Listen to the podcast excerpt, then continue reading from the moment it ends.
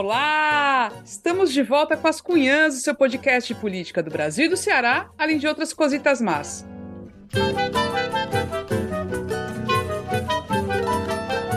Tô aqui, como sempre, com outras duas cunhãs jornalistas no episódio especialíssimo. Olha, não vai se acostumando mal, não. Mais de um episódio por semana. É, vou te falar, viu? Claro, Emily Rebouças, tudo bem?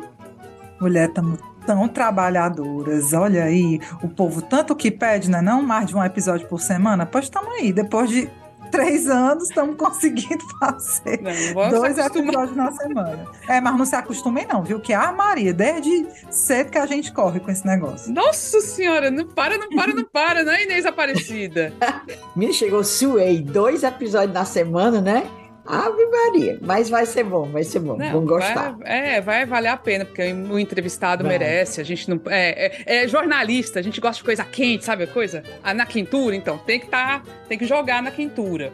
E aí, vamos aproveitar, porque antes de apresentar o nosso convidado, né, a gente vai fazer uma publi ah, que legal, gente. Olha que coisa maravilhosa. Mas anunciando um negócio incrível, maravilhoso mesmo, que todo mundo vai poder curtir que é o show do Lenine, todo mundo que tá em Fortaleza, né? O show do Lenine que vai acontecer no dia 9 de junho. Como é que vai ser esse negócio, Evelyn Rebouças? Vai ser o zóio da cara? Como é que vai ser esse negócio? Mulher, o show do Lenine no Shopping Rio Mar Fortaleza, dia 9 de junho às 19h30, vai custar um total de zero real zero real, show gratuito, um evento gratuito na praça de alimentação, tá? No piso L3, reforçando dia 9, uma sexta-feira, é o imprensado do feriado de Corpus Christi, às 19h30.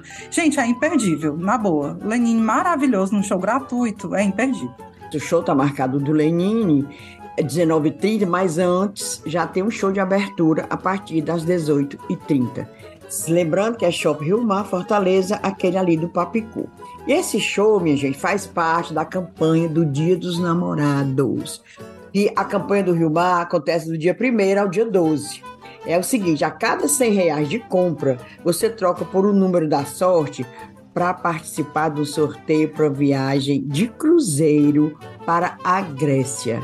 Mulher, eu vou comprar ah, um presente papai. Conge, vou comprar um presente pro conge, nem que seja um. Tu nem ia, não, né, Inês? Mas depois dessa dessa possibilidade aí, dessa mamada. Uma vez que eu dei uma sandália velha, sandália velha de borracha pra ele, mas é. Tá, ele ficou muito feliz. Mas agora ele vai ser um presentinho melhor. Vou comprar no Rio Mar pra ver se eu ganho essa viagem, que eu já tô pensando na lua de mel, eu na Grécia, e vou ter isso. Ia ah, ser tudo, Inês, ia ser tudo. Apoiamos, apoiamos. Pois pronto, gente. Fica aí. Recado dado, recado dado. Então fica, fica esperto, não vai perder essa, tá? Agora sim, vamos, né, falar do nosso convidado especial, porque assim, não é todo dia que tem episódio extra para todo mundo das cunhas, dois na semana, não é não. É um convidado mega especial. Deputado federal José Nobre Guimarães topou falar com a gente, finalmente. E aí, vamos ver, né, como é que foi.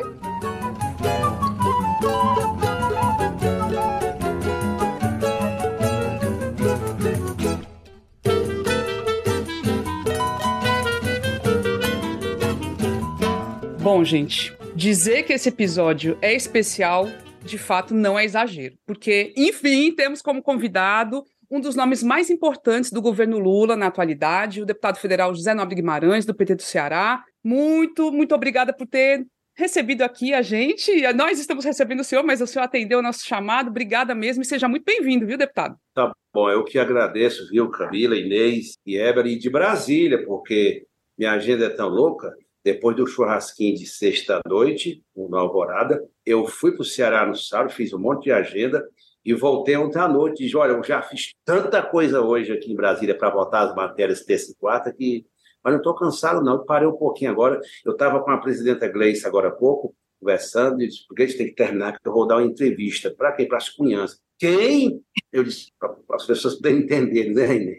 Mas Quem uma sabe... alegria imensa quem sabe, porque a, a Gleice é outra cunhã também. Ela um dia pode, quem sabe, dar uma entrevista pra gente. Vamos ver, né? Quem sabe. Eu vou sugerir para ela, eu vou sugerir para ela. Aí fica conversa de três mulheres, quatro mulheres é muito bom. É, é sempre rende pra caramba. Bom, a gente sempre tem um, um, uma sistemática que é assim: a gente, uma de nós faz a apresentação do convidado, né, né, com as devidas honras. A gente vai fazer, lógico, uma, uma apresentação curta, mas a gente, para quem não sabe, a gente já fez um episódio todinho sobre o deputado José Nobre Guimarães, que é o episódio número 135, um verdadeiro desvendando sobre ele, sobre a vida dele e tudo mais, mas aqui vai ser só um resumo. Vou passar a palavra para Inês Aparecida. Inês, fique à vontade, faça as honras. Pois vamos lá. José Nobre Guimarães nasceu no distrito de Encantado. Acho tão lindinho esse nome. Em Quixeramobim, em 1900... Vai encantar o mundo, né? Não é, eu acho tão lindo. Em Quixeramobim, em 1959. Eu vou dizer a data, que homem não tem esse negócio de negar a idade, não. Quando chegou a Fortaleza para estudar, em 77, ele precisava também trabalhar e se apresentou na secretaria do Colégio Rui Barbosa. Se não foi, depois você me diz. E foi aceito. Aí, quando pediu, conversou lá, a, a, a secretária era até a Valdívia Viana, e um dos donos do Colégio Rui Barbosa era Arley Sada Silveira, já faleceu. E ele chegou lá, muito falante e tal, legal, disse o que é que sabia fazer e foi aceito. E apresentou um documento que ele tinha, era um certificado de datilografia. É o fraco Guimarães. Tinha um curso de datilografia, que naquele tempo era, eu fiz também. Era, era, assim, era o diploma. Era o diploma. Era, não, diploma de datilografia. Era o é. diploma. É, diploma. Aí, quando pediu, sim, vai, vai ser contratado, começou a trabalhar no Colégio Rio Barbosa não existe mais. E pediu os documentos do, do Guimarães e nada de, dele trazer, segundo a Valdívia. Mas sabe o que era, gente? É pelo seguinte, é porque aquele tempo era o auge da ditadura militar e o Guimarães tinha um irmão, que é o, o, o Genuíno, José Genuíno, que era guerrilheiro, foi guerrilheiro no Araguaia, e estava preso e tal, e ele tinha medo, porque naquele tempo era assim, se ele fosse parente, aderente de alguém assim. E ele estava preso, Inês, no Paulo Salazar, era preso político. Pois é. Estávamos nove presos políticos no Paulo Salazar, em Fortaleza. Eu pois então, aí, segundo me contou essa pessoa, que é a Valdívia Viana, você tinha medo que alguém soubesse que você era irmão do genuíno naquele tempo e não, não lhe empregasse. Mas foi empregado, trabalhou bem direitinho, com diplomas em datilografia e tudo. Filho de dona Laís e de seu Sebastião Genuíno, é, Guimarães é advogado e, desde jovem, tem forte atuação política, sobretudo nos bastidores. Começou assessorando a então, a então deputada Maria Luísa Fontinelli, naquela época era do MDB, né? Eleita MDB. depois a primeira mulher prefeita de capital. Em 85, na prefeitura, foi chefe de gabinete da Maria e depois presidente do Instituto de Previdência do município. Depois seguiu, teve outros cargos na executiva do PT até assumir pela primeira vez como deputado estadual em 2000 ocupando de imediato a liderança da bancada do PT na Assembleia Legislativa. Atualmente, o Guimarães é deputado federal em seu quarto mandato pelo Partido quinto. dos Trabalhadores. É o quinto, é, é o quinto. Ah, é o quinto. É. Ah, então pronto, quinto mandato pelo Partido dos Trabalhadores. E agora atua como líder do governo Lula na Câmara dos Deputados. É uma função mega importante de articulação do governo com os congressistas e já foi várias vezes indicado na lista de parlamentares mais influentes do Congresso. E para quem não sabe, mas eu já falei, o Guimarães tinha um irmão na política, que é o Genuíno, esse que na época que ele chegou aqui estava preso, que foi presidente nacional do PT. Fizemos há pouco tempo, é, deputado, o seu desvendando, que é o que a gente chama a biografia não autorizada né, da pessoa. E uma das coisas que ouvimos sobre o senhor é que em 2026 será candidato ao Senado. É, será que é verdade isso? Que vai nenhum trem vai empatar a sua candidatura. É isso mesmo? Para o próximo ano, daqui a dois anos, o senhor será candidato ao é, Senado? Inês, ó, veja, eu já cumpri várias missões no Ceará e aqui, né? E, e eu tenho muito compromisso com essa ideia de projeto, de construção coletiva. E no Ceará, todas as vezes que eu fui chamado, e vou revelar para vocês, em 2014 eu era pré-candidato ao Senado, e eu tinha assim, uma vontade imensa de disputar com o senador Tasso Gereissati, né? Eu tinha vontade. Ele estava disputando a eleição, aí o Cid Gomes, governador, me chamou isso estava tudo arrumado dentro do PT e tal. Aí o Cid Gomes, o governador, me chamou e disse: preciso de você. Nós temos que indicar dois nomes para o governo do Estado para poder ganhar do Eunício. Ou é a Isolda ou é o Camilo. Camilo era deputado estadual e secretário das cidades, lembra? Camilo é a Isolda. quem você prefere um dos dois? Você topa renunciar a essa sua postulação? Aí eu vou contar uma. Eles estavam ali no palácio, naquele R na RO, estava fora desse escritóriozinho do Cid. O Cid me chamou fumando, feito um caipira que ele fuma muito. Aliás, me acordaram de madrugada, era véspera da convenção. A convenção era domingo, isso foi sexta-feira de madrugada. Aí foi até o Jeová Mota, ele mora no meu prédio, foi lá bater na porta, batia, batia, disse, vixe, arrombaram, estão querendo arrombar minha porta. Era o Jeová Mota. Aí ele mandou a missão. Eu disse, Cid, me dê pelo menos meia hora. Mas eu não tenho como negar. Aí ele saiu fora, estava o Ciro, Mauro Filho, Zezinho Albuquerque e Domingos Filho. Ele disse: Ó, oh, o Ciro falou assim: vocês precisavam ter o espírito desse rapaz. Eles estavam querendo ser candidato a governadores todos, né? Aí eu disse, Cid, eu vou dar uma conversada. Eu saí tonto, isso era duas da madrugada para três horas. Eu não tinha com quem conversar, nem tinha como chamar assessor.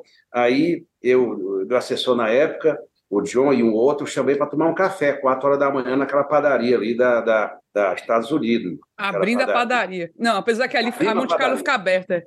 Eu estava desesperado. Nesse ínter, ligaram para mim o PV, o Arialdo Vivo, e todo mundo ligando, qual era o desdobramento que eu ia dar. Aí eu disse, liguei, eu disse, só se você puder, quiser falar comigo, pode ligar lá para casa. Quando foi quatro e meia da manhã, depois desse café lá com os meninos, eu disse, governador, topa a parada. O nome que eu vou indicar todo respeito a Isolda, é o Camilo, que ele é do PT, filiado ao PT. Foi, vai lá no Camilo e comunique a ele. Aí eu saí da casa do Camilo, apartamento, ele estava de bota que ia puxar o Jogo do Brasil. Aí eu disse, Camilo, uma missão. Você está louco? Aí chamou a, a Ronelli e tal. E assim foi esse desfecho, né? Quer dizer, então eu fui muito generoso, né, Inês? E depois, agora, Nessa última, outro gesto muito importante, o Camilo me chamou, o PT tinha alguns pré-candidatos. Os dois nomes que o Lula dialogava para ser, ou era Luiziane ou era eu. Agora para governo do Estado, todo mundo sabe, né? E eu fui chamado pelo Camilo, então governador, e disse: ó, as pesquisas indicam que o nome tem que ser um nome novo para derrotar o, o, o, o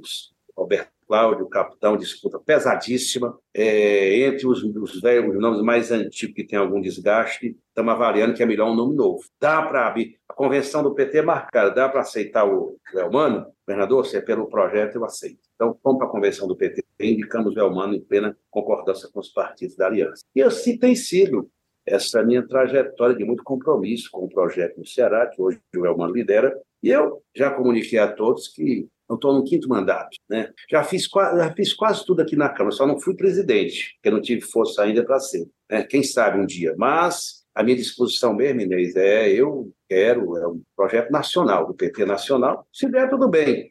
Já tenho cinco mandatos, tá bom. Eu 60 e poucos anos, eu estou pronto para qualquer missão. Claro que como eu sei que o Elmano é candidato à reeleição, o que eu gostaria um dia é ser governador do Ceará, mas como eu sei que o El, nosso candidato à reeleição é o Elmano, mas a vida que segue, eu sou muito novo ainda, né? Ora, se minha mãe, o pessoal diz lá em casa que minha família, meu pai faleceu com 94 para 95, minha mãe está com 98. E com a força que ela me dá em minha vida, eu acho que eu vou chegar a uns 100, né? Então tem muito tempo aí. Fácil. É, enfim, mas eu quero mesmo, viu, Não esconde de ninguém. Claro que não é uma decisão pessoal, é partidária, mas vamos, vamos levando. Se eu, entregar as coisas aqui para o Lula, eu saio forte para qualquer missão. E, deputado, o senhor falou de projeto, mas aqui no Ceará acabou acontecendo o fim do projeto, né, da aliança com o PDT, que já vinha de longa data, né, e o senhor, de fato, foi o primeiro a, dar, a, esboçar, fora o Ciro Gomes, né, que vinha dando aquelas, aqueles ataques ali, detonando o PT de todos os lados, mas do lado de dentro, assim, de quem estava dentro da aliança local,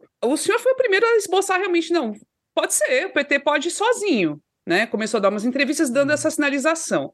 E isso acabou acontecendo. O senhor, o senhor acha que é possível resgatar essa aliança em algum momento com o PDT? O, o, o Cid Gomes tem essa vontade, né? Ele é a figura dentro dos Ferreira, entre os Ferreira Gomes que tem essa vontade, mas o Ciro continua do outro lado, o Roberto Cláudio, enfim. É, eu tenho, tenho, uma contradição, né, Camila, que é assim, ó, o, o PDT nacionalmente integra a base do governo Lula. Aliás, o André Figueiredo tem ajudado bastante nas votações aqui. Tem um ministro que é o Lupe. E no Ceará tem esse problema do enfrentamento com o PT. E o Ciro Gomes faz críticas ao governo Lula.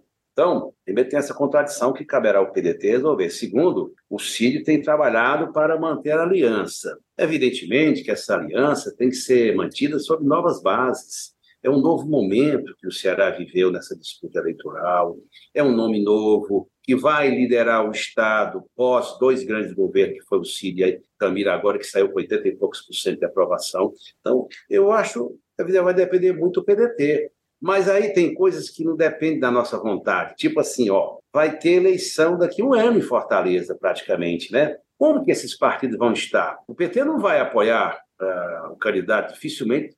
Eu estou falando pelo que eu escuto, pelo que eu sinto do PT. O PT tem a tese de candidatura própria em Fortaleza. Como é que faz? E o PDT com a reeleição do Sarto ou a, re, ou a eleição do Roberto, ou quem eles indicam. Então, tem problemas que são postos que independem da nossa vontade. Então, é trabalhar muito e nós estamos fortes, porque eu estou fazendo um trabalho muito grande com a direção estadual do PT para fortalecer o PT. E em 2024, o PT precisa crescer, nós governamos o Brasil, o Lula tem muita força no Estado. Então, eu acho que as águas vão rolar, vão rolando. Quando for no próximo ano, a gente decide o nosso caminho, mas eu sou defensor da tese da candidatura do PT em Fortaleza. Deputado, já já a gente vai se aprofundar nessa questão local, mas eu já queria trazer um pouco a discussão para o nacional, tá? Que está bombando, está muito quente aí. O senhor mesmo disse que sua agenda não para. Mas é o seguinte: é, tem muito político e muito analista, volta e meia, reclamando da articulação política do governo Lula nesse início do terceiro mandato, né? Que, no lado das, da, da, Câmara dos Deputados, é uma das atribuições do senhor fazer essa articulação. Eu lhe pergunto, quais são os entraves reais, né? O que é que está travando um melhor diálogo entre o Executivo e o Legislativo? Esses entraves têm nome e sobrenome? São questões conjunturais? O que é que está acontecendo, né? Que justificaria essas, reclama essas reclamações que não são minhas, né? É o que a gente tem ouvido. Claro. Ó, oh, oh, Evelyn, deixa eu falar. O Lula foi eleito, a Camila já foi jornalista da Folha e sabe bem, o Lula foi eleito no passado com uma base muito maior na Câmara. Eu tenho dito que o Congresso hoje aqui nem é o de 2003 e nem é o de 2022 que terminou com o Bolsonaro. São, é uma nova realidade ideológica política aqui na Câmara. E, portanto, o Lula, do lado dele mesmo, teve formalmente 138 parlamentares eleitos, um total de 513. É, como é que governa? Como é que constrói a governabilidade numa correlação de forças tão desfavorável? E mais, você tem uma correlação de forças desfavoráveis ideologicamente, programaticamente, porque o programa era outro. O programa de reconstrução centrado na questão do compromisso social, crescimento econômico, é, menos menos fiscalista, mais desenvolvimentista, preservar meio ambiente. Todas essas questões geram polêmicas aqui dentro. Então, não é fácil. Você quer ver? Vou, vou exemplificar, Ebre. Semana passada, nós votamos a matéria mais importante para o país, que foi o novo regime fiscal sustentável. Você, para ter uma ideia, isso é o que vai garantir estabilidade, previsibilidade, né? E vai readquirir a confiança no mundo tanto é que os indicadores econômicos já estão sinalizando. Preservando, foi uma luta, preservando o investimento público, os programas sociais, recursos da educação e tal. Só que aí vem a discussão de uma medida provisória que foi a, a, a da reestruturação do Ministério, aí tem divergência com o relator sobre os dois, três pontos, que é retirada das funções do MD, MMA, que é o Ministério do Meio Ambiente da Marinha, para parte para a Casa Civil, para de gestão, ah, o governo foi derrotado. A principal votação terminou sendo relativizada, e não pode ser assim. Então, é uma. Tem isso. Mas, deputado, que... é incomum esse tipo de mexida do Congresso nesse, nesse tipo de texto, né? Que é basicamente o governo falando: olha, eu quero governar dessa forma. A gente achou estranho. Claro, porque, veja bem, o governo foi eleito, ele tem é. o seu jeito de governar, a estrutura é do governo, mas enfim. Por conta dessa correlação de forças aqui dentro, que não é fácil. É a coisa. Olha, eu já fui do governo da Dilma, sabia? Eu nunca vi uma situação tão delicada, tão difícil que nós estamos presenciando aqui. Isso não me leva a ser, ter desânimo, não. Então, os deputados falam assim: ah, ao lado disso, aí os cargos estão demorando, a nomeação dos cargos nos estados, as emendas estão demorando. Tem uma série de fatores pontuais que terminam dando esse caldo para alguns dizerem que, que é, as coisas, a articulação está fraca, enfim, inclusive alguns companheiros aí do Ceará. Portanto, eu estou muito tranquilo, eu não estou, é, assim, ó, eu Vejam vocês, eu fui convidado pelo Lula, eu até brinquei com ele, sexta-feira terminou a reunião com as duas ministras que eu estava, a Marina e com a Sônia. Você vai ficar em Brasília? Eu vou. Não, eu estou lhe convidando, vá, para a da Noite. Eram 25 convidados. Claro que eu não vou me, me, me querer me exaltar por causa disso, não. Mas é, uma, é um privilégio ser convidado entre 20 personalidades para jantar com o presidente na Alvorada. Portanto, eu tenho consciência da minha responsabilidade e da habilidade que eu tenho que ter para reconstruir as pontes e ajudar, inclusive na relação com a Arthur Lira, que hoje à tarde mesmo nós tivemos uma reunião boa, eu e o ministro Padilha, para acertar a pauta da semana. Cada dia é uma abraçada, é uma articulação. Nossa Senhora, eu chego hora dessa, ainda vou para o jantar na Embaixada do Bahrein, já estou com dor de cabeça de tanta reunião, de tanto telefonema e de tanto contato. Já fui no Palácio hoje três vezes, para vocês terem uma ideia. Mas o senhor gosta, o senhor, o senhor é, é workaholic, a gente Mas sabe. agora nessa conversa, nessa nossa conversa aqui, você vai relaxar e aí vai chegar lá no Bahrein. Eu tô achando ótimo, porque foge um pouco do padrão. É. Deputado, agora sim, é sobre. O senhor está dizendo que é passo a passo, braçada a braçada. O Lula tem dito que pretende entrar nessa linha de frente da articulação. Né? O senhor defende isso? É a primeira questão. E a segunda coisa é: como é que isso vai se dar de fato? Porque ele já disse isso naquela reunião lá com o pessoal da Fiesp, e a gente até agora não tem muita clareza sobre se, se, se vai ser, se vai haver uma agenda, se já tem uma agenda prevista de conversa com as bancadas, se vai ter, vai ser nos churras, né, nos churrascos, se ele vai voltar a fazer, o que é que tem de certo da entrada do Lula nesse fronte, ou não há nada certo? Olha, é assim, ó, acho que as pessoas vão construindo as narrativas que lhe interessam. O Lula tem seus ministros. Quem é o ministro da articulação política? É o Alexandre Padilha. E tem seus líderes no Congresso, Zé Guimarães, Jacques Wagner e Randolph. Eles são responsáveis pela articulação política. Onde é que o Lula entra? Como fez sexta-feira, chamou alguns três líderes, como ele vai fazer com outras bancadas, não é reunião nem é despacho, é fazer uma aproximação social e de relacionamento. Ele entra nisso, viu, Eber? Não tem assim, dia tal, vai ter tal reunião. Ele, nós acertamos na reunião de sexta-feira que ele vai começar a chamar bancada por bancada, chama os líderes, os vice-líderes para irem um churrasquinho desse numa alvorada, uma, um café. Isso é tão bom, ah, Maria, eu adorei sexta-feira, você não tem ideia. Eu estava tenso e tomei minha, minha cervejinha, meu churrasquinho bom lá, e, olha, eu acho que ele, essa aproximação que ele precisa ter. E nós estamos trabalhando para ter essa aproximação nesse nível. Agora, para decidir quem, como é que vota, como é que articula a base, é nós. É isso. Certo, mas já tem, por exemplo, já se sabe quem ele vai chamar primeiro, quando é que isso vai acontecer, ou ainda está muito no campo da ideia? Nós temos uma semana curta, porque tem três votações decisivas essa semana aqui. O marco temporal, que é amanhã, nós estamos tentando um acordo, e duas medidas provisórias, como eu falei a do, a da restauração dos ministérios e a do Bolsa Família. Então, isso só tem sessão terça e quarta. E na próxima semana tem um feriado no dia 8, Corpo de Cristo, então só tem sessão segunda e terça e quarta de manhã está liberado. Então, nós estamos vendo. Logo, logo, acho que nesse mês de junho, nós vamos ter vários momentos desses com o presidente e os líderes aqui, uma parte das bancas. Mas, é, Guimarães, às vezes a gente fica aqui vendo, nesse então, naquele, nessa época, nesses dias aí do que o Isnaldo Bulhões meteu a colher e tal, a gente viu até alguém do governo comemorando o povo do, do, do, deputado do PT comemorando essas, essa, o que se achou que teria sido uma derrota. Já bem, isso é uma coisa que eu não entendo. Veja bem, qual é a principal vitória dessa medida provisória? Isso que levou alguns companheiros a comemorarem. O Lula recriou 37 ministérios e alguns ministérios que se chocam com o pensamento médio aqui da Câmara, nos povos originários, retomou a, a, a, a, questão dos negros, retomou a cultura, retomou as mulheres. Imagina, só para citar, retomou o INCRA, retomou o Ministério do Desenvolvimento Agrário, que tinham acabado. Eu estou citando aí vários que foram recriados. E essa que é importante vitória.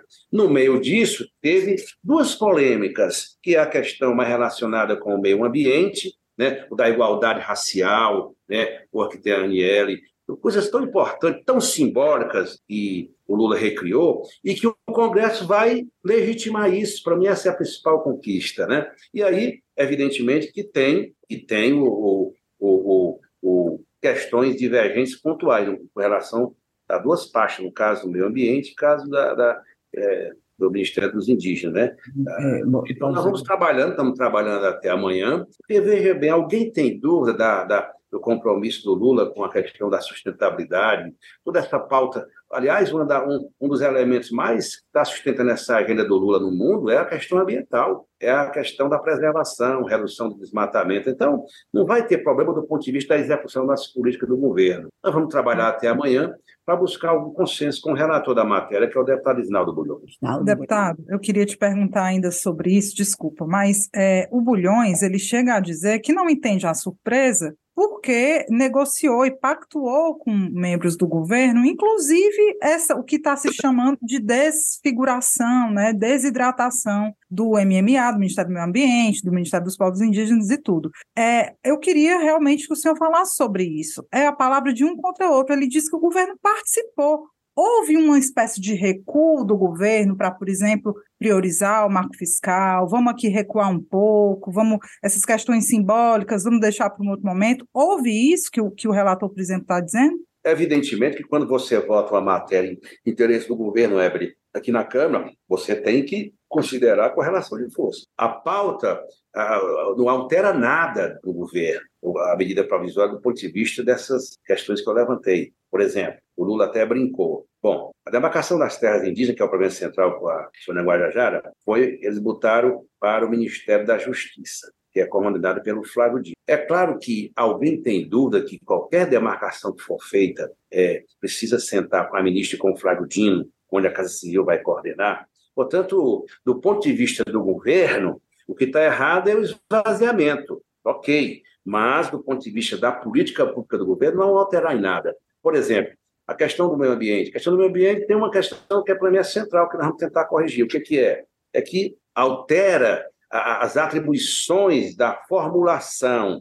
e orientação da política de recursos hídricos, né, sai e vai para o Ministério da Integração, como a Agência Nacional das Águas. Acho que isso é um problema que nós temos que ver daqui para amanhã se contorna. Mas isso não altera a política de governo. A Marina tem razão nós estamos trabalhando para ver se recompõe. Mas tudo isso é de acordo com também com a correlação de força, como eu disse para vocês. Ó, tem uma questão, eles têm muita força aqui, os que não votaram no Lula. Imagina, houve uma ameaça da MP caducar. Até o Lula brincou. Sexta-feira amanhece o dia só com 20 ministérios. 17 vão para a rua. Os ministérios, o que, que vão fazer? Então, é preciso ter muita sensibilidade para quem está de fora, não conhece, não está do meio da realidade, é difícil, mas eu estou aqui dentro e eu vejo. Nós caminhando no, centro, no, no, no fio da navalha. Ao mesmo tempo, preservar as nossas causas, que aquilo é muito caro para nós, nós do campo da esquerda, nós que temos uma visão humanista e defendemos a vida depois de tudo que aconteceu,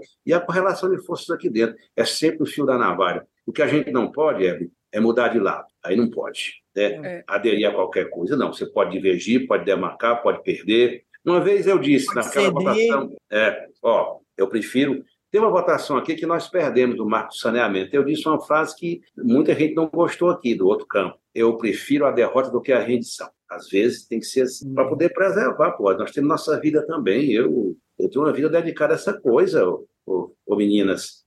Eu não tenho coisa nenhuma, nenhuma riqueza pessoal, né? Eu só tenho um bem na vida que é a política, que eu faço com prazer, como fez o Genuíno, como faz o Genuíno. Minha vida é de um, um parlamentar absolutamente simples, de vida regrada, de morar como qualquer cidadão classe média mais para baixo, mora em Fortaleza. Portanto, eu, é meu patrimônio, eu vou preservar sempre muito isso, do ponto de vista até da minha vida pessoal. Né? Deputado, quando a gente pensa nessa, nessas novas dinâmicas de relação com o Congresso Nacional, tem uma a figura do Arthur Lira toma uma liderança que é diferente, né? Assim, muita gente até o compara com o Cunha, né? Com tudo que ele aprontou, mas ele de fato ele construiu uma, uma liderança, um poder que ultrapassa, ultrapassa até o que o Cunha conseguiu naquela época, né? E, e até falam, tem gente tá falando, é, acabou o presidencialismo de coalizão, tá praticamente é o semipresencialismo que está em vigor mesmo. O Cid Gomes deu uma entrevista para o jornal Povo dizendo que daqui a pouco o Lira vai pedir um ministério para ele, vai querer o Ministério da Saúde, porque é, o poder é, é ilimitado, a fome do poder é ilimitada.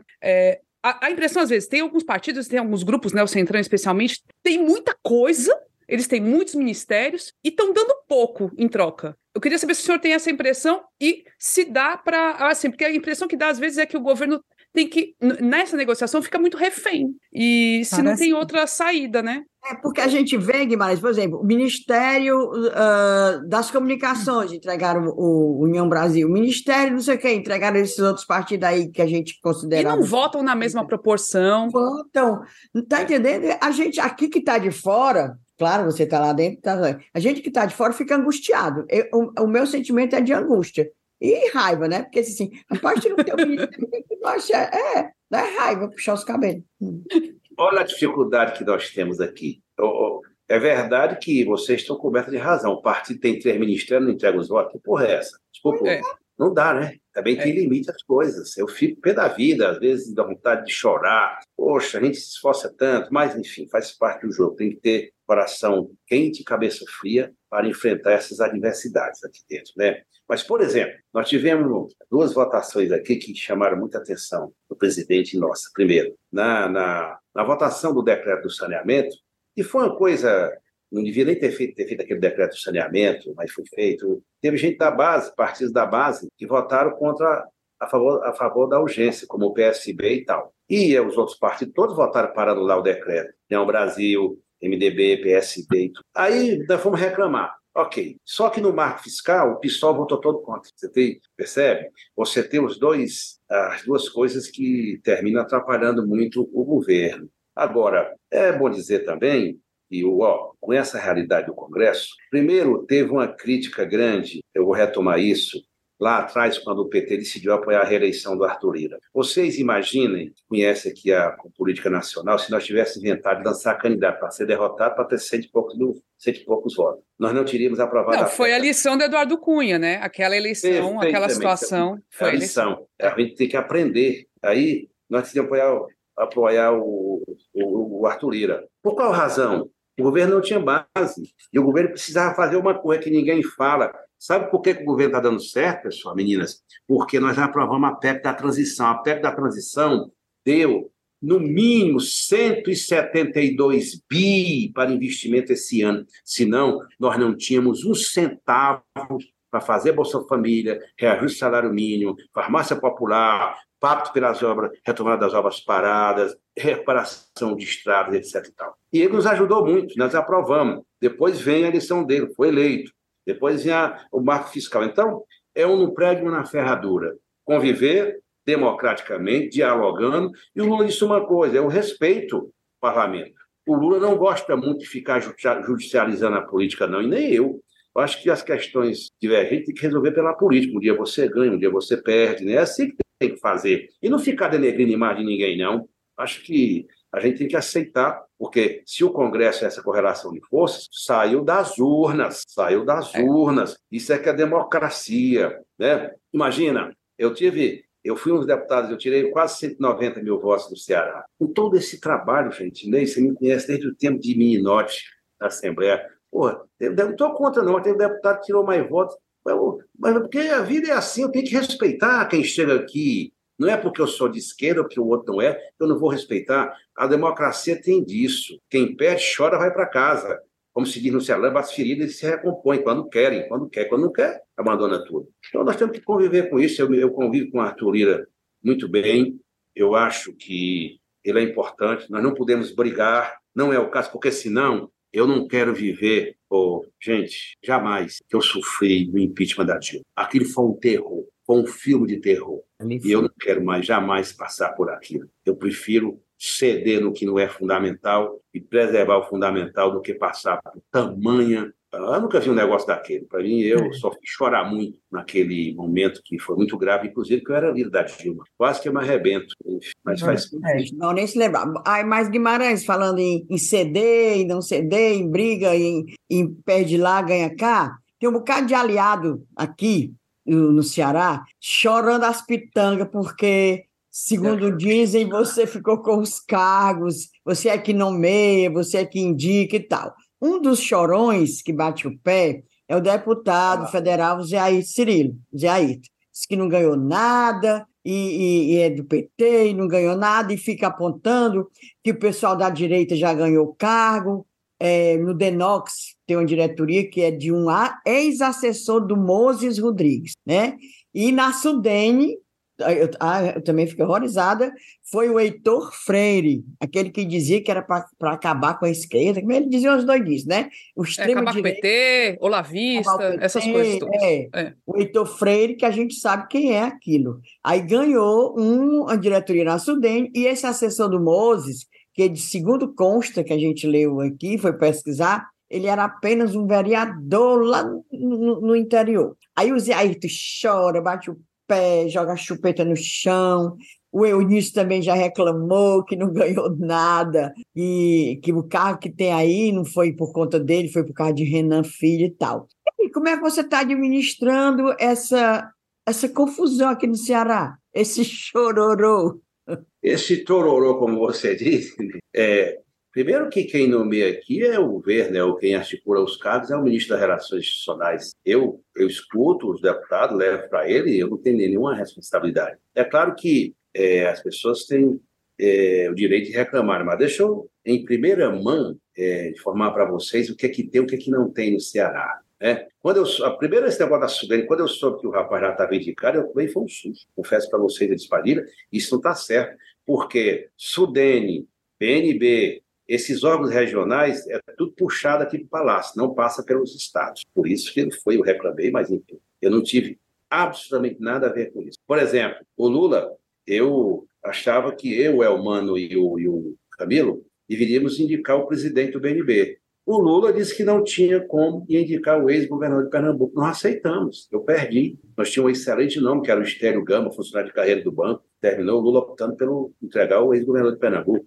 Faz parte do jogo. Mas não quer dizer, então BNB e Sudene é tudo aqui puxado nacionalmente. Os cargos do Ceará, quase todo mundo já indicou. Né? Vou dar um nome para vocês. A bancada do PSD, para vou deixar as coisas claras, Domingos Neto, Célio Stuto e Luiz Gastão, eles indicaram a Superintendência da Agricultura no Ceará, a Superintendência da Pesca, a diretoria da Codevasf e uma diretoria na DOCAS. Estão ouvindo? Quatro. Sim. O Eduardo Bismarck, a GEAP no Ceará. Se não indicou, está sendo indicado, ainda não nomeado. Sim. O Elmano e o Camilo, o irmão do Cid e o Lúcio Gomes, na superintendência da DOCAS. O Eunício Oliveira indicou ao superintendente do DENIC no Ceará. É o órgão que tem maior volume de recursos, mais de um bilhão só para o Ceará. Claro. É para ser administrado. Então, agora é o Renan Filho, é, mas é, foi do Palácio. É assim, como dizer que o INCA, que a Luiziane indicou, é porque o ministro foi o Paulo Teixeira, que é do PT. Não, foi feita uma divisão, entendeu? Vamos lá. Fernanda Pessoa, a diretoria administrativa e financeira do DENOX. Até Fernando Pessoa, do Rio, filho do Roberto. É, filho do Roberto Pessoa. O Moses Rodrigues, a diretoria de produção e é, desenvolvimento tecnológico do Denox. Denox, sim. É. Luziane Lins, INCRA e o IBAMA. Roberto Monteiro, superintendente do SPU. José Guimarães, delegacia do MDA, que o ministério é do, do, do Paulo Teixeira do PT uma diretoria no DENOX e um cargo no Ministério, que é a Superintendência a do saúde. Ministério da Saúde no Ceará, que é a Kelly Arruda. Kelly Arruda. É. E ainda não nomeado, se der certo, a diretoria da DOCAS. O Zé Ayrton foi sugerido para ele a diretoria administrativa e financeira da DOCAS. Ele não aceitou e comunicou o, o, o Padilha que não ia aceitar. Bom, Luziane já falei, o Roberto já falei, é, PV, superintendente do IFAM no Ceará, que não foi nomeado. Portanto, está faltando nomear Correios, chefe, DataPrev. E quem não indicou ainda de todos a base do governo no Ceará foi o Idilvan Alencar, mas acho que vai ser contemplado na educação, e o Mauro Benevides Filho, que ele estava reivindicando uma outra coisa nacional. Nós estamos vendo. Portanto, essa, esse trololó de que eu indiquei todos os cargos, isso aqui é diário oficial, ó. não é eu que estou dizendo, né? não estou indicando nada, eu, eu sei disso. E é o líder do governo, ainda mais é o líder do governo, né? É do governo que é, mas... trabalha de tarde de noite. Portanto, eu estou muito tranquilo nisso. Não é justo esse tipo de crítica. Eu acho que tem disputas futuras, eu acho que esse negócio da, da minha performance nacional, uh, porra, o sonho de consumo de qualquer deputado federal é aparecer no Jornal Nacional. O senhor atribui ao ciúme, então, deputado? Eu, eu também é isso, é tudo. Aí, eu, poxa, é trabalho. Semana passada eu apareci três vezes na Globo e duas no Jornal Nacional. Não é porque eu quero isso, não, gente. É trabalho. Eu lidero o governo. Ônus e bônus. Quem lidera o governo tem ônus e bônus. Não é só o bem bom tá aqui terça e quarta-feira e voltar, não. É de domingo a sexta que eu faço aqui, muitas vezes me arrebentando para viajar ao estado do Ceará. Aliás, aí tem, nós estamos filiando os prefeitos lá no Ceará do PT, nós somos monstruosos atos. Gente, o negócio de Cascavel tinha 4 mil pessoas, eu fui para a montada, tinha mil, quase 2 mil. Nós fizemos um evento no Cariri. Portanto, eu estou trabalhando, eu acho que a melhor resposta é o trabalho, e eu quero mesmo. Para encerrar esse assunto, Eber, eu quero dizer uma coisa. Ó, quando o Lula, eu, eu, Lula falou assim, Guimarães, seus olhos estão tá piscando para ser ministro, mas eu tenho uma missão para você. Você vai ser meu líder na Câmara. Aliás, o Camilo é o ouviram isso dele. Ele disse, presidente, é a missão. Se eu ajudar o Lula a reconstruir a democracia, meninas, eu acho que eu já estou satisfeito. Sabe por quê? A democracia não pode ser ameaçada por esses malucos, como aconteceu no dia 8. Portanto, é a minha missão, eu estou bem com a vida. É, se der, eu tenho a bela casa da minha mãe nos sertões do Xerabubim, um terrenozinho lá, meus irmãos que os bodes eu adoro passar um dia, dois dias lá, minha mãe é uma maravilha de mulher com 98 anos, é isso, eu não tenho, eu não fico reclamar, ô, oh, meninas, quando eu tinha tudo para reclamar nas crises que eu já passei, eu sou um eu, já, eu já passei por todos os testes, vocês sabem, eu já subi processo do, do eleitoral, venci tudo. O episódio, aquele maldito episódio do Ana Cueca, não tinha nada a ver com aquilo. Fui no sentado, em todas as esferas.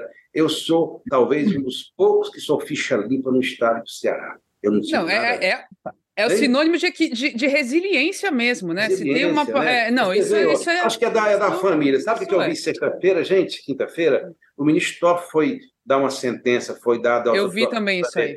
Oh, meu Deus, como é que o cidadão, o ministro Supremo, faz um negócio daquele? Oh, oh, menina, aí vai dizer lá que condenou o inocente porque queria dosar a pena. Gente, ele assume publicamente que condenou o genuíno inocente, isso não pode, isso é uma agressão, isso é, desconstitui o sistema de justiça no Brasil. É, mas ele, ele falou aquilo em crítica ao sistema, né? Ele estava fazendo uma crítica ao sistema, admitiu uma situação, tá, em uma distorção, vida, né? Todo mundo sabe é. quem é o genuíno, enfim. Então eu não estou... Essas coisas, ó, meninas, eu estou muito tranquilo, eu não vou dar guarida, porque eu não tenho tempo para perder tempo aqui a trabalhar muito e se Deus me ajudar, eu serei senador do Ceará. Se não, tá vendo? vida que segue. Mas enquanto não é senador, no próximo ano tem eleição para prefeito. Como Exato. é que vai não é? É, é, vamos, vamos entrar né, em eleições ah, municipais. Eu tinha um monte. Bom, acho que vou falar do. Para vocês entenderam bem a listinha, meninas? Oh. Deputado, eu queria, eu queria te perguntar o seguinte: isso aí é cargo de segundo terceiro. e terceiro escalão? Terceiro Não, escalão. É, é nem, cada órgão desse tem segundo,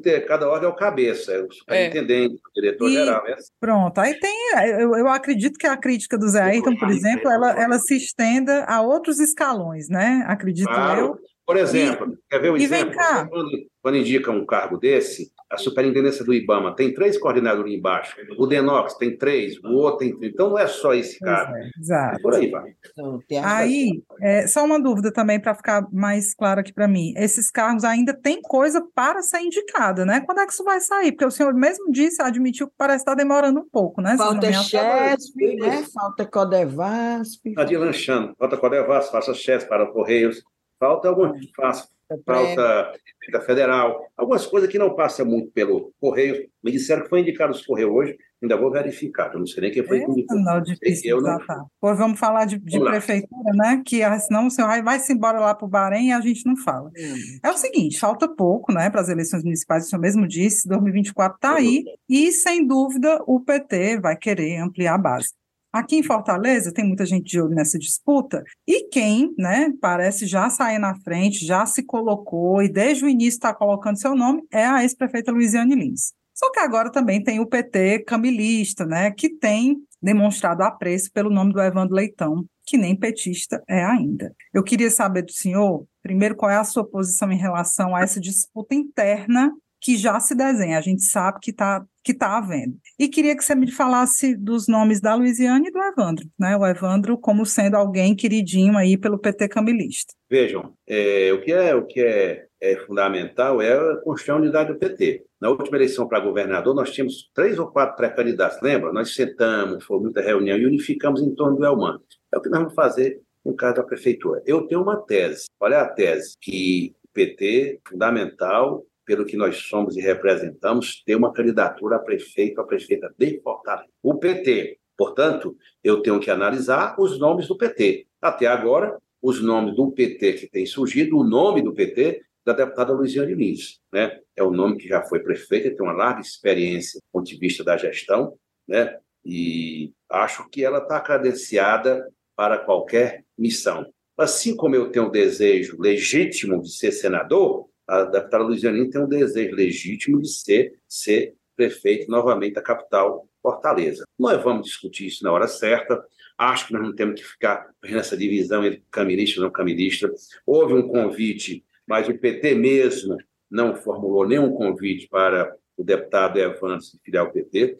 Porque primeiro tem que resolver a bronca dele no, no, PDT, porque ele continua no PDT, não sei qual vai ser. Ele não pode sair agora, né? Porque senão ele arrisca é, perder o mandato, ele né? Pode, ele já pode pular a janela agora. Mas o Ministério Público também pode agir. Então é uma coisa que está muito em aberto. Eu acho que a gente tem que ter muita é, paciência para poder é, enfrentar essas coisas na hora certa. Ó, Mas o senhor acredita que o nome da Loura é o melhor nome para a disputa que se desenha? Eu acho que é um dos nomes. Eu acho que é um nome forte, com experiência. Eu não estou dizendo que ela vai ser candidata, porque isso passa pelo Elmano, passa pelo governador, passa por todos nós, mas eu não tenho veto. Muito pelo contrário, eu tenho um respeito grande pela Luziane, pelo ser humano que ela é, pela, pela deputada que é, e eu gosto da Luziane muito mais pelas suas qualidades como ser humano do que qualquer outra. Gosto dela, tenho um prazer de conviver. Não convivo mais pessoalmente com ela porque nem tenho tempo e tem vidas muito diferentes, né? A minha missão e na dela, mas toda vida que eu tenho oportunidade, a gente toma um bom vinho e tem maravilhosas e extraordinárias conversas. Não, é, é, isso é interessante. E aí, em termos de Ceará, Estado, como é que está o PT é, em termos de alianças? Quais são os partidos preferenciais para as alianças e os que, enfim, não estão na conta, mas de repente pode acontecer? Porque a gente vai ter cidades importantes, por exemplo, Sobral. Sobral, o Ivo não vai ser candidato à reeleição, vai precisar ter alguém lá, vai ser a Cristiane e aí vai manter, vai conseguir manter é, com o PDT essa aliança lá, enfim, essas estrategicamente onde vai ter investimento e aliança. Bom, eu defendo que a gente no Ceará o arco de alianças para 2024 é o arco de alianças que está presente no governo do Estado. No governo do Estado, nós temos vários partidos, são bem 15 partidos.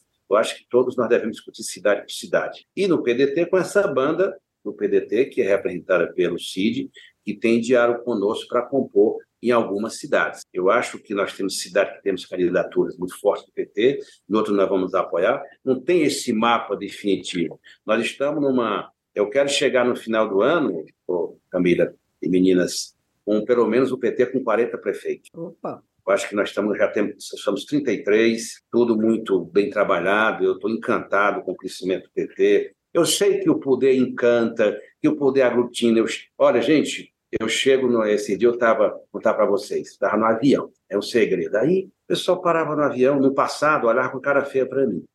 No alto do bolsonarismo, Inês, eu fui vaiado de avião, o pessoal olhava com a cara feia, lembra? Até eu ganhei aquele processo, viu? Aqueles... Aliás, todos os processos que eu entrei, quem me agrediu foi condenado a pagar serviço comunitário e pagar cash também, dinheiro, né? Aí, eu estava esse dia no avião, aí várias pessoas pararam e falaram comigo. Aí a moça, a aeromoça falou assim: O senhor é artista? Olha! O senhor é cantor? Eu já vi o senhor na Globo e tal. Porra, o senhor, todo mundo falando com o senhor. Eu disse: Não, eu sou o deputado. Disse, ah, tu é aquele deputado ligado ao Lula, presidente Lula, né? Ah, eu te vi com o lado do Lula. Então, eu sei, para a gente não se iludir também, não se enganar, o poder ele contamina às vezes. Nós temos que ter muito juízo político para não enveredar pelo caminho de deslumbre, né? Deslumbre. Eu não gosto disso. Você me conhece, dessas aí que estão aí, ó. Quem mais me conhece pessoalmente é a Inês. Eu convivi muito com a Camila no tempo que ela era repórter e a Eva no Jornal o Povo. Né? Mas esta Inês me conhece muito dos tempos de Assembleia, né, Inês? Vixe, Maria. Enfim, Não, é a vida. Década de 80, né? Tá bom. Tá bom, não precisa ser tanto. Aí, só para a gente, para encerrar, é, em termos, é, porque a gente tá liberar. Tá chamando para lembrando o jantar no, na embaixada. Com certeza, não é. A gente combinou uma aulinha, é, é isso mesmo. É, o, o Camilo Santana se estabeleceu nessa eleição de 2022 como uma liderança muito forte no Ceará, surpreendeu, né? Inclusive, a gente ouviu de petistas assim que não esperavam a postura dele, incisiva e tudo, que realmente foi fundamental para ter o, o rompimento com o PDT, lançamento da candidatura própria do Elmano e a vitória no primeiro turno. Então, assim, o Camilo foi uma figura gigantesca. É, e aí eu queria saber, assim, em termos. Uh, agora, passado esse momento eleitoral, passado esse momento, enfim, que tudo estava se assentando, como é que fica essa liderança? Camilo, de fato, assume como a grande liderança do PT cearense ou nem é para tanto ainda? Ainda digamos que o deputado Zé Nome Guimarães ainda ocupa esse espaço? Não, nós somos lideranças com seus perfis e com suas trajetórias diferentes. Eu me considero uma liderança muito forte do PT, porque nos momentos mais difíceis, ninguém queria construir o PT. Quando o Lula estava preso em Curitiba, eu fui quatro vezes na cela dele. Camilo foi uma, na visita, claro que foi muita gente lá. Portanto, o meu compromisso,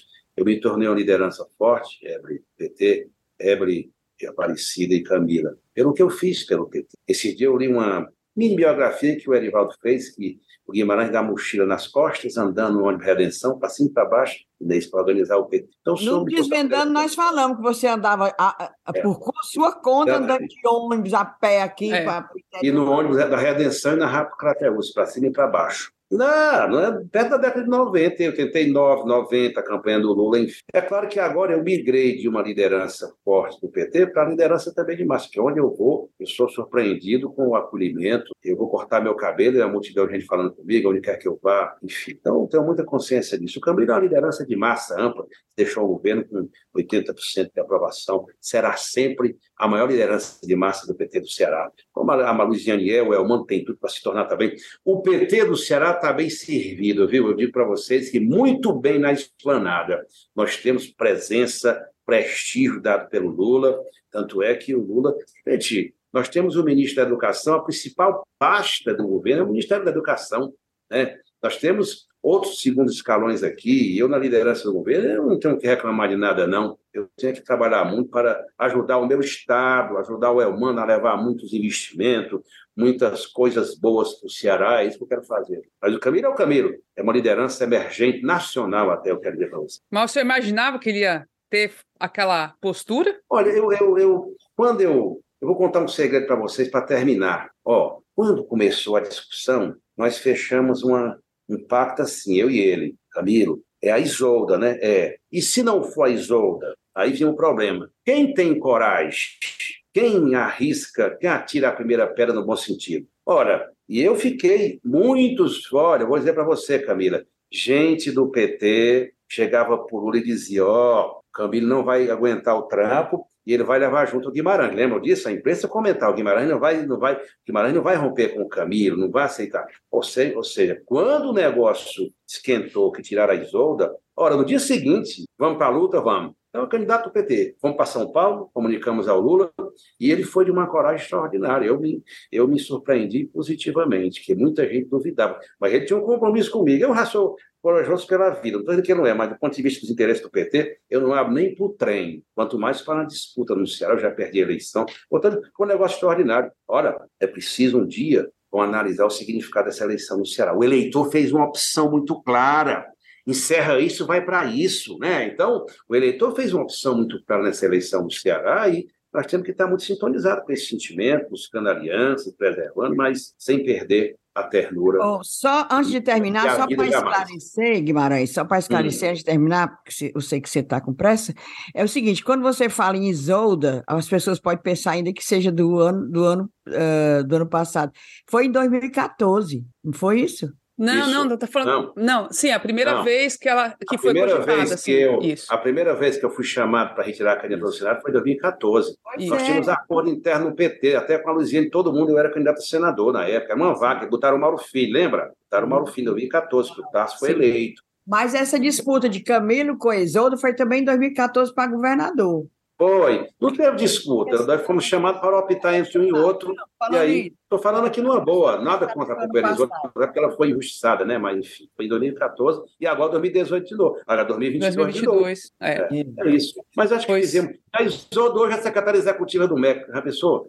Não. Não, com certeza. Pois é, são histórias, né? São histórias para a gente saber e contar e entendendo como é que a política vai, ser, vai sendo feita. E tem muita coisa que não falei, que é sobre a gestão da Maria Luísa, dos encontros e desencontros, que não deu para falar, mas enfim. Um dia, eu, quando eu aliviar a política, eu vou escrever um livro, vou chamar uma jornalista, uma de vocês, para escrever minha biografia, mas por esse lado mais é, humano. As pessoas falam assim, ó, Ebre, Guimarães é muito duro. Eu para quem me conhece pessoalmente, sabe da minha. Eh, eu adoro a vida, curtir. Eu não faço mais porque não tem tempo, mas. Nossa Senhora. É, segundo uma Olha, fonte nossa, o senhor só vive para a política. Uma fonte da. Aí, só para terminar, eu cheguei Mas, sábado arrebentado em Fortaleza depois do churrasco. Aí eu cheguei em casa, aí o Hilário, o presidente do PT, não, hum. vamos conversar, vamos conversar, passei a tarde e meia pela noite. Aí quando foi ontem, eu estava em casa, aí eu me levantei e disse: Meu Deus, eu vou na praia. Vou pegar o carro sozinho ali na praia, vou olhar pelo menos para o mar. E fui, não entrei, mas, poxa, a vida também tem isso. A vida é muito bela, né? Eu, apesar de ter meu, meu marco muito na política, mas eu não quero perder. Você não sabe o carinho que eu tenho pela minha mãe. Ela tem tudo, é uma rainha. Eu levo os vestidos para ela, ela fala assim: Olha, meu filho, esse vestido aqui tá mais bonito que o outro. Primeiro que ela não gosta de vestido de chita, não. Ela só quer vestido de alta, alta qualidade. Né? É por isso que os irmãos tudinho morrem de ciúme. A gente Pode sabe disso aí também. É. Os irmãos têm é ciúme, viu? Porque ela é, a querid, é o queridinho dela. Não, mas eu tenho uns irmãos. Pode escrever o livro, pode me, me amam, viu? Meus irmãos me amam também, minhas irmãs. Nossa Senhora. Eu tenho um irmão que é o padre, dá a vida por mim. Não, com certeza, mas fica, né? Aquela coisa, é Ei, o, o, o favorito da mamãe. Pode me chamar, viu? Quando for você escrever o livro, que eu vou ser a, a ghostwriter. Um dia, um dia eu vou levar você no Encantado. Você ela encanta todo mundo. Pois vamos. pois, deputado, obrigada novamente, viu, pela, pela atenção e pela generosidade e por ter respondido tudo. A gente perguntou, o senhor respondeu, e acho que foi bom, né?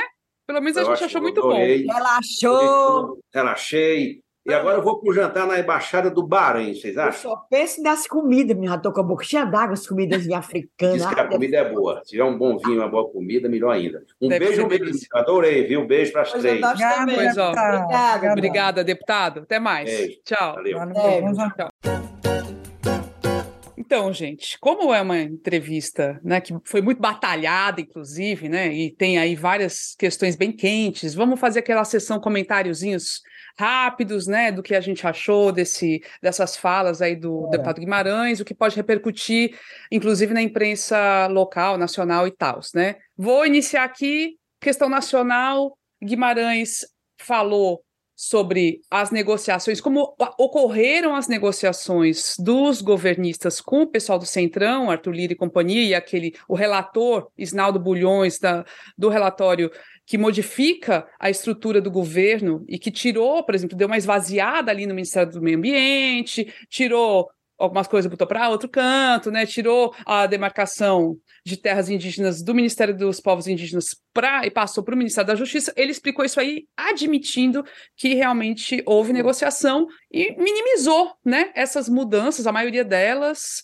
E assim, eu acho que isso não estava muito claro, né, Ebre? Porque parecia que o Congresso, ali, o, o Isnaldo, o relatório, o Centrão, tinham meio que agido é. de maneira espúria, e não foi necessariamente assim, né? Não necessariamente. Inclusive, o Guimarães, ele, ele ele fala, ah, tem questões que são, são simbólicas, né? O, o, o grosso mesmo, o que é essencial, não mudou, porque o que importa é a política de águas, por exemplo, a política de demarcação.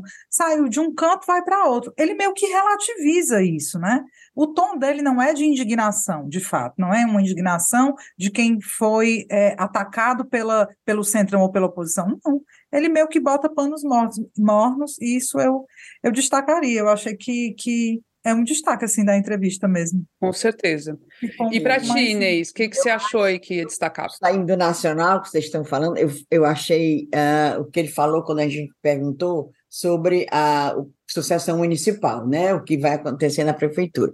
Claramente, ele deixou bem demarcado que o vai ter candidato do PT, ou seja, não tem mais essa de fazer negócio, voltar um, um, um casamento, recompor um casamento com o PDT. Tanto que quando a Evelyn falou que estão jogando o nome do Evandro e tal, ele disse que não, pelo que eu sei, é do PDT, né? Aquele foi bem e disse bem claramente, com todas as letras, que a deputada federal Luiziane Lins tem o direito legítimo de pleitear um terceiro mandato, né, de prefeita.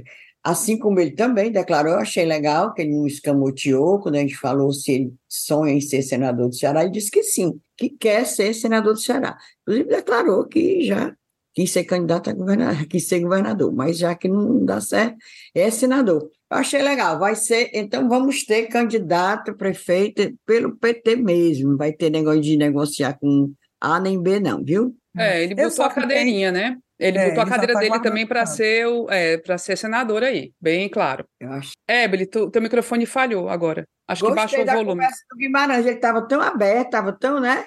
A gente deixa as pessoas assim bem le né? leves, bichinha para o jantar na embaixada do Bahrein. Mas ainda que ficou conversando, ele não corta não, né? Quem, quem é, foi tranquilo. A questão do, do horário são os assessores que lembram. Mas ele mesmo converse que só, viu? A gente sabe deixar entrevistado à vontade. Não, não estamos, Ebele. Continua sem microfone. Foi o cabo. E agora? Agora voltou, agora, agora voltou. Ah, eu acho que eu bati o. Vixe, e agora, Camila? Agora tá muito alto, tá muito alta. Baixa. E agora? Tá bom. Melhorou? Fala, melhorou. Eu, eu comento o que eu ia falar da Luiziane? Sim, comenta. Tu consegue puxar, né? Consigo, consigo. Sobre esse lance aí da Luiziane, eu acho que eu tive uma, uma, percepção um pouco diferente da de vocês. Eu achei que ele não foi deselegante em fazer um veto, mas também não foi categórico em dizer né, que para ele o nome é o mais adequado, porque eu perguntei claramente, é o melhor nome para a disputa? E eu achei que ele falou, é um dos, né? Achei ele meio ensaboado, sem fechar a porta, sem entrar em conflito e, e sem se posicionar tão é, é, veementemente. Eu fiquei com essa impressão, acho que é diferente da de vocês. Mas a impressão que você ficou que, é, que o candidato é do PT, o candidato Sim. a candidata é, é do PT. É, eles estão repetindo então. Então, faixa assim para a Luiziane, não sei, bora ver, né? É, é. aí negociações, minha filha, daqui para próximo ano. É, tem muito, muita coisa. Agora, momentos assim, reveladores também, que da, dos bastidores, né? Eu acho que foi legal ele trazer à tona que ele realmente não tinha, não botava a mão no fogo pelo Camilo Santana, não achava que o Camilo ia. Né? Até tinha aquela insegurançazinha, não sabia se o Camilo ia realmente segurar até o fim o rompimento com, os, com o PDT, né? Do Ciro Gomes e tudo. E o Camilo foi, né? Nessa eleição de 22. E a outra história, ele falou que não queria que repetisse o que aconteceu com a Dilma, e todas essas lições que do governo Dilma, né, e do impeachment, claramente estão tá, influenciando esse novo governo Lula, pelo que ele falou, ah. né, pelo que ele deixou é, ali nas entrelinhas. Então, e... essa necessidade de negociar tudo, e, e acaba ficando dando muito poder para o Lira por causa disso, Isso. mas eles enxergam que é o jeito. A gente tinha que passar, que ir avançando na entrevista, senão não ia dar tempo, porque não sei se né, a gente já chegou a explicar aqui para os ouvintes, mas a gente tinha uma hora cravada para tocar em todos os assuntos, né? Porque depois o deputado iria para essa agenda diplomática. É, mais uma coisa que eu queria ter questionado assim, beleza, há um trauma em relação ao que aconteceu com a Dilma, um medo de que é melhor negociar, eu não quero brigar, ele falou isso, né? Eu, eu prefiro é. ceder a brigar. E aí eu queria ter perguntado, gente, porque isso, por um lado, é muito ruim, porque o governo vai cedendo e vai ficando é. cada vez mais refém. O que a gente está vendo é o governo tendo que ceder cargo cada vez mais, ceder liberação de emenda cada vez mais. E é isso que está acontecendo aqui. Os caras estão com um poder de barganha muito alto. E ele, ele mesmo reconheceu, ele mesmo reconheceu que, às vezes, fica ele mesmo pensa, quando a gente falou, ai, tem ministério para União Brasil, para isso, para aquilo, e na hora H lá não volta. Ele disse, pois é, ele também reconhece isso. Mas Exatamente. eu acho que é trauma do, do, do, tempo do impeachment da Dilma que ficou esse trauma. Eles fazem, estão negociando mesmo, é. negociando. É Enfim, é isso governabilidade, aí. que eu não, eu não me conformo com essa governabilidade, meu povo. É, esse sistema político brasileiro que é totalmente doido. É lasca, é lasca. Mas é isso, né, meninas? Pronto. Mas foi, é... foi legal, a conversa muito boa. Foi boa. Pois valeu, gente. Então, vocês viram? Ganharam um episódio a mais. Olha só que coisa boa. Beijo. Beijo, gente.